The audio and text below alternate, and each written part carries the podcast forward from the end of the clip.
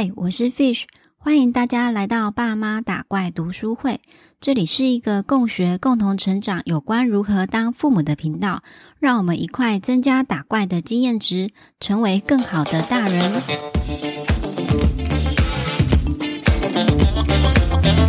今天要与大家分享的书籍是《童年华德福幼儿教育经典》。为什么我会想要找这一本书来看呢？因为啊，我相信家中有学龄中的小孩，对于华德福这个词应该不感到陌生吧？虽然我们常常听到华德福啊，但是我对华德福的教育就觉得很好奇，因为我曾经听到了他很负面的评价，有人跟我说他们是邪教啊，限定小朋友一定要穿白色的衣服到学校上课，完完全全的都不能看电视或是用三 C 产品。觉得限制的有点过头，觉得有点夸张的一个教育的体制。但是我最近有收看亲子天下举办的教育创新国际年会，他们请了好多华德福的教育专家跟毕业的学生现身说法。他们是一个没有课本，然后非常注重小朋友的生灵发展的一个教育的体系。我觉得从亲子天下的介绍。下来，感觉这个教育是非常不错的，可是又跟我身边听到的一些负面评价是有着冲突的。我想，与其听别人不知道怎么说，不如让我自己在书中找答案吧。让我们一块多元学习，融合不同的教育理念的优点。我就上网搜寻了一下，就找找到这一本来看，因为它的书名叫做《华德福幼儿教育经典》，因为他就说是经典，我从这一本看总没错吧？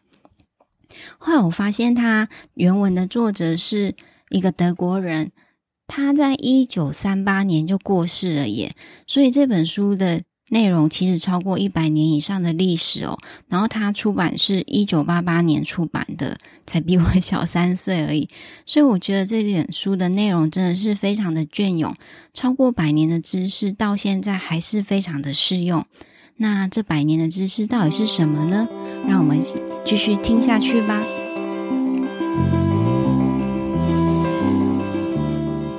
童年华德福幼儿教育经典这本书在说了些什么呢？这本书首先它是从生命的起源开始说起的，灵性化为人，就像化为石头、植物、动物一样，万物共存在这个世界上，生灵穿上一身的皮囊，协助这个世界和谐的运行着。为了生命的诞生，怀孕就会唤起天地的力量。接下来我分享的其中一段是我在这本书中最喜欢也觉得最受感动的内容，就是其实是孩子先来爱我们的，是孩子的灵魂先来找到父母，借由父母已经开启的大门，他渴望与我们父母的特质而结合，把自己托付给父母抚养与教导。华德福的创办人叫做史黛纳博士。史黛娜博士就依灵性的研究表示，并不是父母先爱孩子的，而是孩子的爱先从灵性的世界接触到父母。然而，父母又很重视遗传的血统，希望我们透过我们的血液生出来的小朋友带着有我们的遗传的特质。如果我们有这样的领悟的话，我们就会特别的有父母的责任感，而且就会破除。孩子是属于父母的这个错误观念，让父母更懂得去倾听孩子的生命。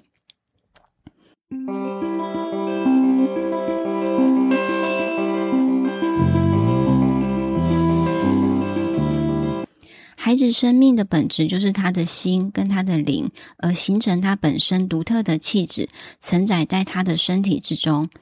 书中有分析四个小朋友天生的气质，分别用风。火、水、土，来让我们来认识这一些不同面向的孩子，了解他的本质，认识他的优势，进阶再来引导他。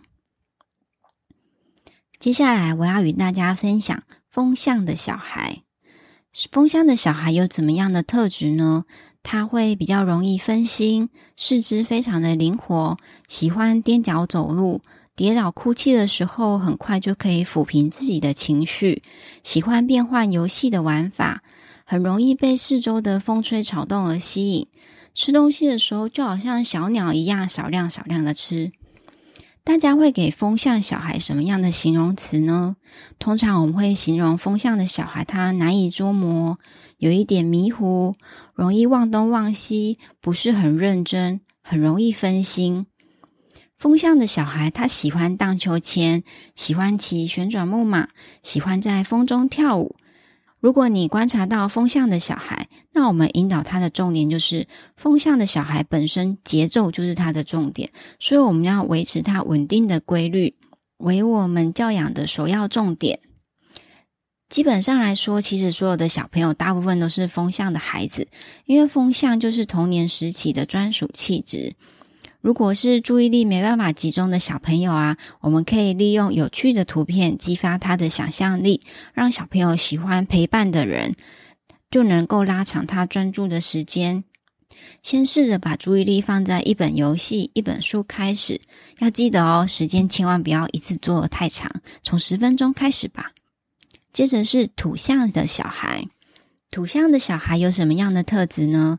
土象的小孩他喜欢一个人很忧愁，很希望得到大人的认同。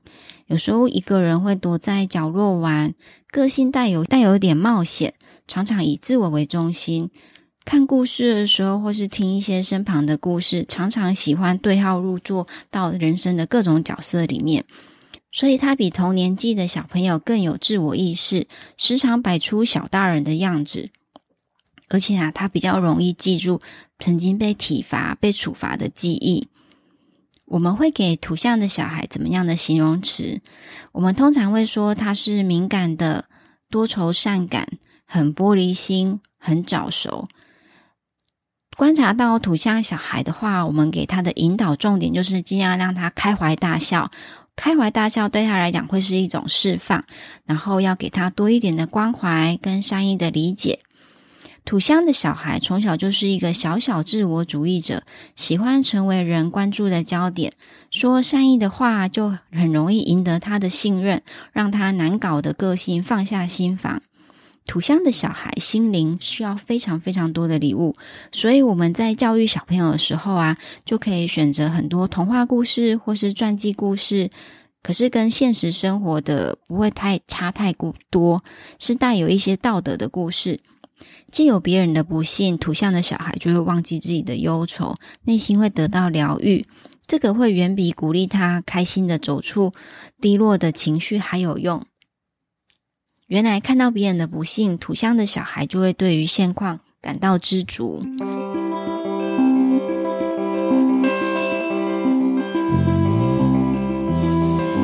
接着，水象小孩。其实我本身就是一个水象小孩，水象小孩的特质就是动作很温吞，记忆力很好，不容易生气。婴儿时期的时候就是乖乖躺着睡觉，自己会玩玩具，喜欢把东西放在固定的地方。如果没有办法维持惯例的的行为，就会发上一些脾气，非常容易入睡，会唱歌给自己听，讲话的速度非常慢。通常人们会给水象小孩怎么样的形容词？会觉得水象小孩很可靠、很真诚，是一个很静止。但是水象小孩他欠缺敏捷思考的能力跟及时反应的能力。给予水象小孩的引导重点就是，我们要让他的生理状态在适当的控制范围，比如说不要让他睡太久，或是吃太多。避免水象的小孩发胖，这样对他们的身体才会有很大的帮助。然后，我们要尽量鼓励水象的小孩跟其他人一起玩，让他跟外在的世界融合在一起，鼓舞他的心灵。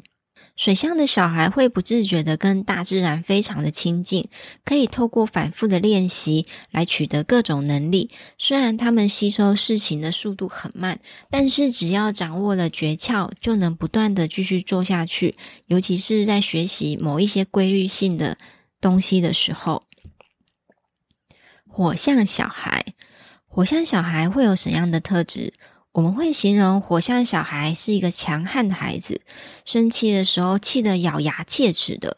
他非常的清楚知道自己想要什么，也知道怎么样获得自己想要的东西。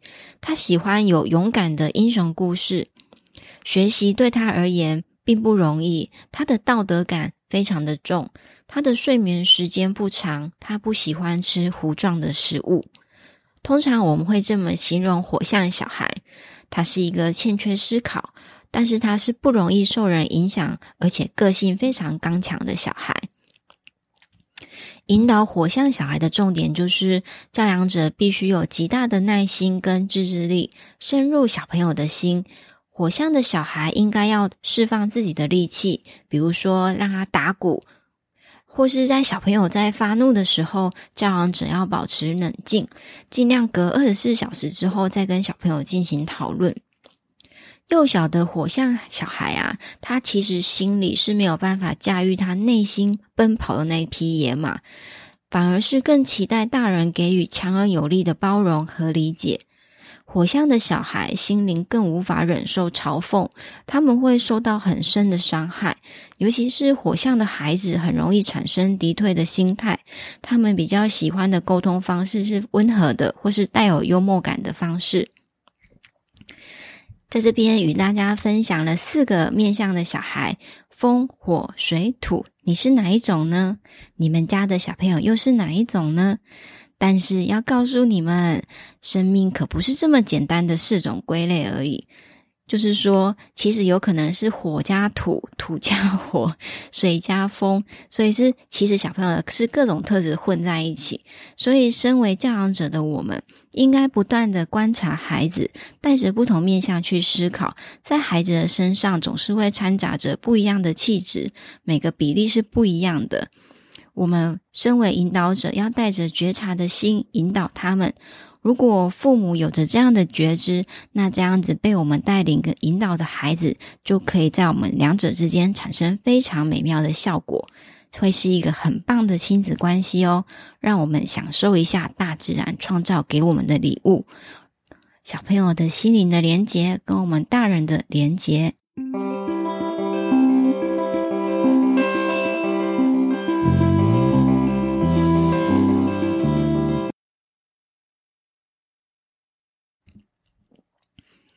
其中，在华德福也很重视换牙，换牙就是换牙齿、掉牙的意义。换牙在华德福是表示说，人体发育到一个阶段，换牙来暗示我们说，他已经准备好下一步的学习。下一步的学习就是开始可以给他一些智能。智能就是比较像是学术上的学习，在他还没有换牙之前啊，就是不建议给他这方面的学习，会有害他的心灵。比如说像背东西啊、练习写字啊、有规范的涂鸦本，这些都是比较属于智能的学习。而且小朋友在换牙之后，才比较能够接受大人的教养、大人的规范。在这本书，我列出了五点是非常符合我教育理念的五件事情，与大家分享。第一个理念就是华德福非常提倡小朋友喜欢游戏与创作。游戏就是心灵的表现，利用内在的动力去寻找外在的活动。光是试试活动就能展现乐趣与想象力。向孩子发出奇怪的声音，感到特别关心，其实也是一种创作呢。最近我们家的孩子七宝很爱发出一些叽叽叽叽、嘎嘎嘎嘎一些没有道理、没有逻辑的声音，他又觉得很好玩。原来看了这本书，我才知道说这个是小朋友的一种创作，他会感到很开心。所以有时候我们就玩着这一些奇奇怪怪的语言的游戏，当做我是一只小鸟，跟小朋友叽叽叽、嘎嘎嘎。小朋友也非常喜欢的律动，所以我们总是说，为什么小朋友总是停不下来呢？我想啊，就是因为他内在的灵魂渴望那身体的律动、身体的创作。难怪我们家的孩子非常期待去上云门舞集的生活律动课程。云门舞集的他的生活律动课程就是没有规范，让小朋友听音乐跑跑跑，老师只是引导他做一些动作。我们家的小朋友超喜欢上这门课的。第二个我很喜欢的华德福的理念，就是用故事喂养孩子的灵魂。幼儿时期对小朋友最有益的图书就是拉拉书跟操作书。手部的动作有助于小朋友的内心心灵的互动。说故事不但小朋友喜欢，而且说故事的人本身也会受到正面回应的影响。说着说着，自己也开心起来了。这一段我自己非常的有共鸣，因为每次说床前故事的时候，如果七宝听得很开心，妈妈就说的特别的起劲，而且又越说越说，我都觉得说故事变成我的专长之一了。第三个我喜欢的理念就是教条式的要求会伤害他们自由的灵魂。如果我们想要教导幼儿的最佳方式，就是透过说故事，让小朋友可以深入其境，让心里可以理解到故事传达的意涵，达到教育的效果。如果我们是用教条式的方式教导小孩，反而伤了他们自由的灵魂。讲到这边，也让我想到之前我有与大家分享《让小小孩瞬间听话的说话公式》这本书，也提到我们跟小朋友沟通的方式就是要有趣，要化成故事，或是一些用利用一些想象力跟小朋友沟通，不要讲一些长篇大论大道理啊，对于幼儿来说真的是没什么帮助。第四点，图像的引导可以烙印成孩子内心的心理印象。幼儿最喜欢图像的引导，一次又再一次重重复这一些图片的剧情啊，都会留住在孩子的心里。我们家的七宝非常喜欢听故事，三岁的他一本喜欢的故事，可是要讲好多次，讲一二十次吧的一个状态。我因为看到这本书说到小朋友喜欢图像，一再一再的引导，看着这句话就带给我一个观点说：说好，那妈妈就是更认真的重复说吧，这样子妈妈念故事的动力就来了。第五个与大家分享我欣赏的理念就是，生命中的规律节奏会带给孩子快乐。人也是大自然的一物，像我们成人的骨骼就是标准的两百零六块而已，不多也不少，非常的规律。如果你们有种植植物的经验的话，也可以很清楚的观察到植物规律的发展。我最近养了一株植物，就是可以很规律的观察它，只要发了新芽，它的旧芽或是老芽就会淘汰掉。它就是从发芽、生长、凋谢、发芽，不断的循环着。然而，我们人也是啊，依着日落而出、日落而息的规律，会帮助身心灵感到非常的健康又与安定，更能给幼儿稳定的快乐。这个观点其实跟蒙特梭利的理念是相同的。蒙特梭利也有说到说，小朋友最喜欢每天发生的事情是有规律性的，在同一样的地点从事规律的活动，遵守相同的规则。一致性的规律可以帮助小朋友了解这个世界是怎么运作着，可以帮助他们预期未来的活动，他们内心就会感到非常的稳定。最后与大家分享我的生活实践：生命是大自然艺术家创造的气质，我们必须要用艺术的眼光来看待孩子，才能看真正看见他们的本质。我最喜欢这本书里面的这段金句。如果我们用艺术家的角度来看待孩子，对小朋友的自我意识反抗期，我们的内心就可以更加包容，手臂更加广阔。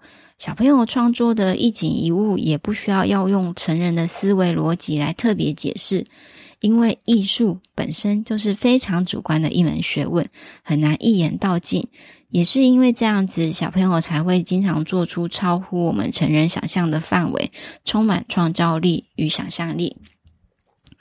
周末，我带着七宝回我们乡下老家玩，我们去拔一些粘生草，粘在身上。它有一条绿绿细细长长的梗，他竟然说那个绿绿细细长长的梗好像樱桃。我一开始听不太懂，后来我才意会出来说，哦，原来他是说这个绿色的梗很像樱桃梗。这也是我完全都没有串联在一起的想法，我就觉得小朋友脱口而出的一些想象力好有趣呢。像你们，你们呢？你们家有着什么样的艺术家行为呢？欢迎与我分享哦。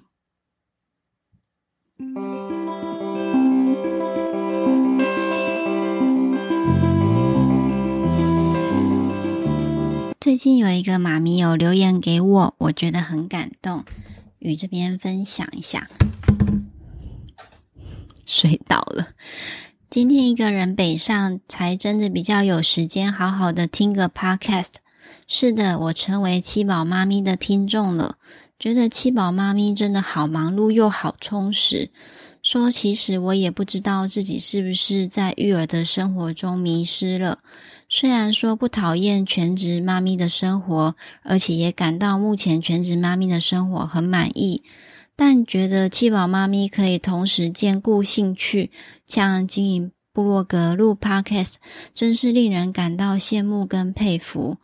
让我想到上一次窝在成品一个下午，已经是好几年前了。想谢谢这位妈咪给我留言，也鼓励我跟。收到你的夸奖，觉得有点开心，谢谢你。其实我觉得全职妈咪是一件非常伟大的工作。想到要跟小朋友这个灵魂牵扯在二十四小时黏在一起，我对我自己都没有信心，是否可以一直保持着耐心跟爱心，这样子面对他们。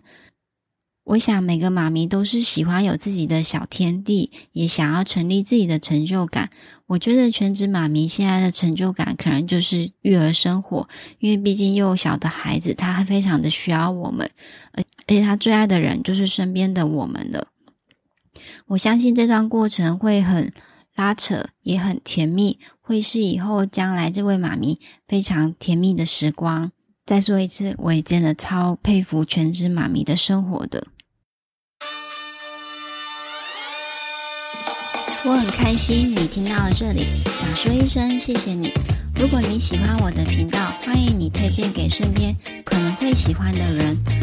我相信，如果小小的点已经改变了位置，这条线也会有所变化，整个面就会变得更美好，更加不一样了。一起成为更好的大人。也希望喜欢我频道的人可以给我 Apple Podcast 五星留言评价，会是给我最大的支持与鼓励。然后，因为我现在上架的时间还不固定，所以记得一定要订阅哦，才会收到我最新节目的通知。喜欢看文字版的人，我会留下相关的连接在节目的 Show Note。那么，我们就下次再见喽，拜拜。